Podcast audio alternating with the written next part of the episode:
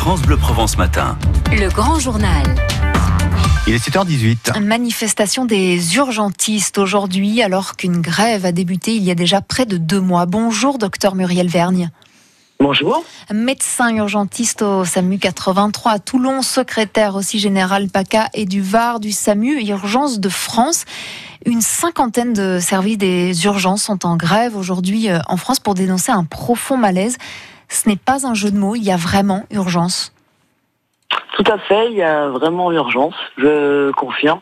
Je voudrais juste faire un... C'est le... La grève, elle concerne les infirmiers. D'accord, oui, oui. Le, personnel infirmier, donc. C'est le personnel soignant. C'est euh, hein, qui effectivement euh, travaille euh, aux urgences.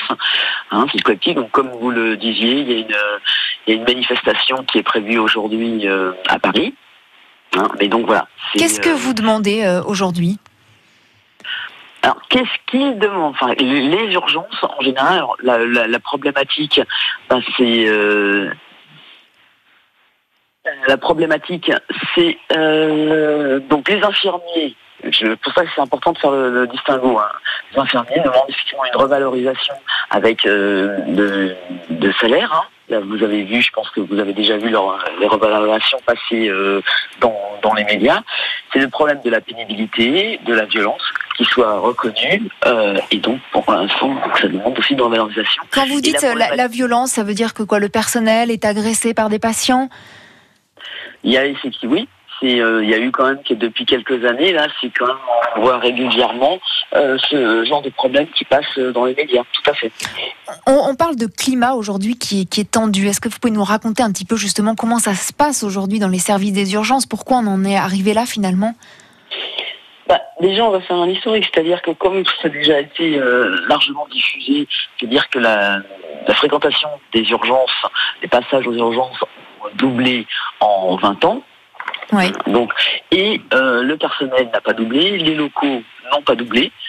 Euh, et c'est surtout la problématique, après l'utilisation, ce qu'on appelle l'aval, c'est-à-dire qu'il y a un gros problème d'hospitalisation. Ensuite, quand les patients viennent aux urgences, globalement, il y a une moyenne de 20% de, patients qui restent hospitalisés et nous n'avons pas forcément tous ces, euh, les lits disponibles dans les établissements pour, euh, pour ces patients. Ce sont des, des, points que vous dénoncez, enfin en tout cas que les urgentistes dénoncent quand même depuis quelques temps.